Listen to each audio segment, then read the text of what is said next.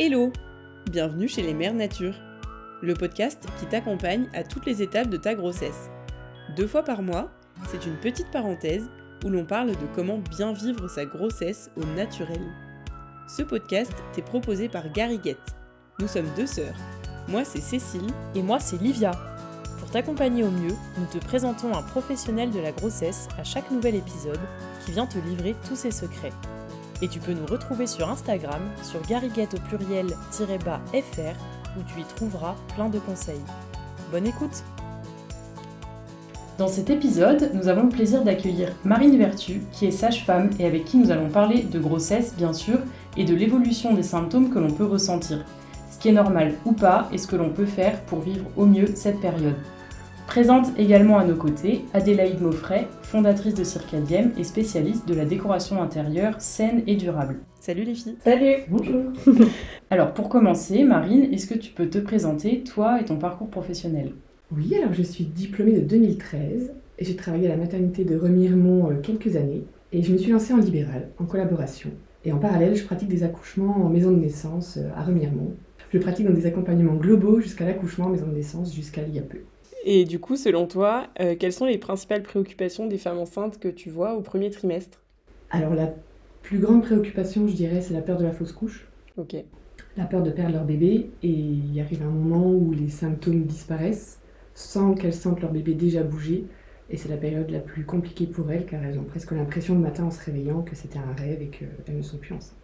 Et du coup, tout ce qui pourrait être lié à la perte de ce bébé, donc notamment leur alimentation, euh, leur... Euh, exposition aux toxiques, leur activité physique, le travail, les transports, les voyages, tout ce qui pourrait faire que ce bébé ne reste pas. Donc du coup, c'est ouais, c'est un peu toutes les choses du quotidien qui les stressent. Toi, comment tu fais pour les rassurer euh, sur ce genre de choses? Le bon sens, se faire confiance, ne pas écouter les, les théories ou ce qu'on pourrait dire, parce que c'est vraiment propre à chaque femme. Et des femmes pourront euh, continuer à faire des marathons et traverser le monde sans avoir euh, aucune contraction et aucune, aucun risque de fausse couche. Et d'autres femmes, malheureusement, en effet, doivent être plus vigilantes car plus sensibles ou plus fragiles sans le savoir. Donc c'est du cas par cas et échanger avec euh, son ou sa professionnelle de santé, quoi. Complètement.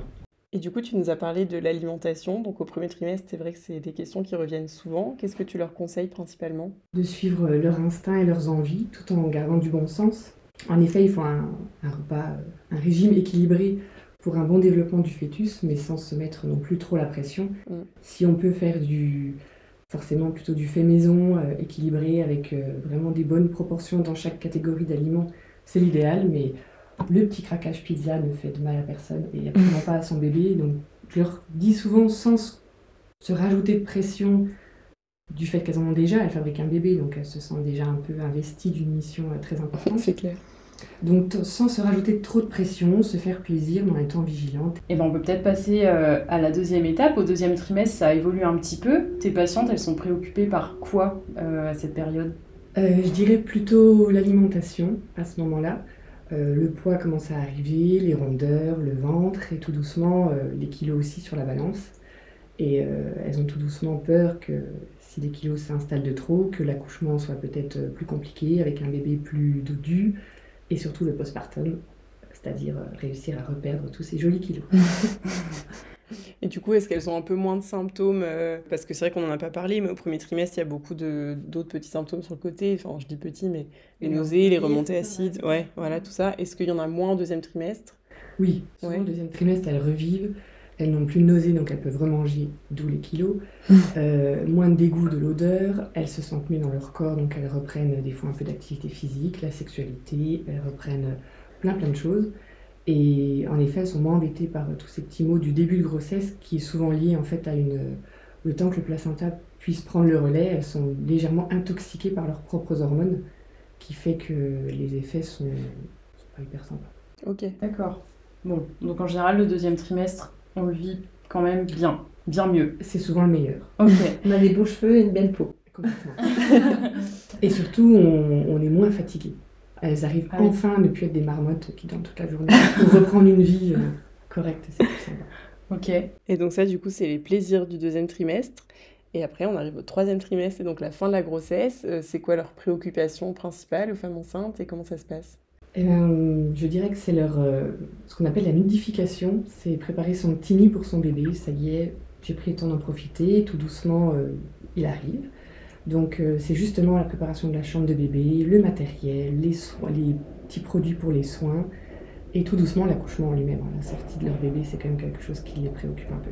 Ok, donc bah, par exemple, là, quand tu parles euh, de la chambre, euh, préparer la déco, etc., ça nous fait penser à toutes les problématiques de, pollution de l'air et on se dit, voilà, est-ce que si je mets ça, ça a un impact sur la santé, ma santé et la santé du futur bébé. Donc il y a Adélaïde qui est là et avec qui on va pouvoir parler un, un peu de ça. Avec euh, Circadiem, vous aidez les futurs et les jeunes parents à justement euh, choisir et ajuster votre décoration et l'aménagement de l'intérieur. Est-ce que tu peux nous expliquer un peu pourquoi c'est important justement de faire attention à tout ça? Exactement, en fait, euh, l'aménagement intérieur de la chambre, mais même de son habitat, mais surtout de la chambre bébé est hyper important, puisque tout ce qu'on va y mettre peut avoir bah, justement des impacts importants sur la santé. De par en fait les émissions de polluants chimiques euh, qui, sont, euh, mis entre guillemets à travers euh, le mobilier, la peinture, le sol ou les produits ménagers qu'on utilise, ou voire même des bougies, parce qu'en effet on trouve ça sympa, que ça sent bon à la maison, mais parfois ces bougies-là, si elles sont pas en tout cas d'origine naturelle et végétale, ont un vrai impact sur ces polluants. Donc ces polluants s'appellent les COV, les composés organiques volatiles, euh, et le plus dangereux, entre guillemets, euh, le plus connu en tout cas, c'est le formaldéhyde et le benzène, et qui sont malheureusement assez présents sur, euh, sur mobilier et dans tout ce qu'on peut retrouver justement quand on aménage la chambre du bébé. Donc c'est pour ça que nous on les aide en trouvant justement des marques qui soient saines et durables, donc qui ont justement fait l'effort de trouver des produits alternatifs pour éviter ce type d'émissions et surtout préserver la qualité d'air intérieur euh, bah, de l'habitat, de la chambre bien sûr du bébé, mais aussi de, l'habitat euh, de, cette famille. Parce que du coup, c'est quoi les risques chez le futur bébé euh, d'être dans une chambre qui est polluée, justement? Exactement. Bah, les risques, en fait, comment je m'en suis rendu compte et pourquoi on a créé Circadium, ça part un peu de mon histoire où j'avais mon second enfant qui avait des problèmes à répétition ORL, donc des otites vraiment tout le temps, jusqu'à ce qu'on trouve en fait la vraie raison qui était un problème justement d'environnement extérieur, mais entre guillemets dans la maison, euh, dans sa chambre. Euh, et en effet, c'était justement euh, des meubles que j'avais achetés dans une marque voilà, qui n'est pas forcément justement mm. sur l'environnement et sur la partie santé de l'habitat, et qui émettaient et qui ont fait que mon enfant était systématiquement malade. donc c'est des problèmes ORL, des problèmes respiratoires, des problèmes de sommeil également. On observe des apnées du sommeil chez, chez le nourrisson qui peuvent être dues, dues à ça. et d'autres problématiques type euh, bah, mot de tête ou autre, ce qui fait que l'enfant en fait va pas se sentir bien mm. et va chigner, etc. Va, va pas être bien en fait, va pas être confortable. Mm. Le pire de tout étant que euh, l'impact des COV euh, est en fait un peu vicieux puisque autant mon fils on a vu tout de suite l'impact avec bah, ses ressorties, hein, avec ses otites à répétition il y a plein d'enfants qui seront en contact avec euh, ces, polluants, qui n'auront rien. Et par contre, à 30 ans, ils vont devenir allergiques eh euh, aux acariens, au pollen, euh, à des fruits. Et en fait, c'est justement dû à cette surexposition au COV. entre 0 et 10 ans, hein, c'est vraiment l'âge qui, qui, est assez important selon les médecins et les allergologues qui travaillent avec nous, où c'est là vraiment qu'il faut faire très attention de 0 à 10 ans où est-ce que qu'est-ce qu'on achète pour, pour la chambre du bébé euh, et des enfants pour que bah, l'air soit pas pollué?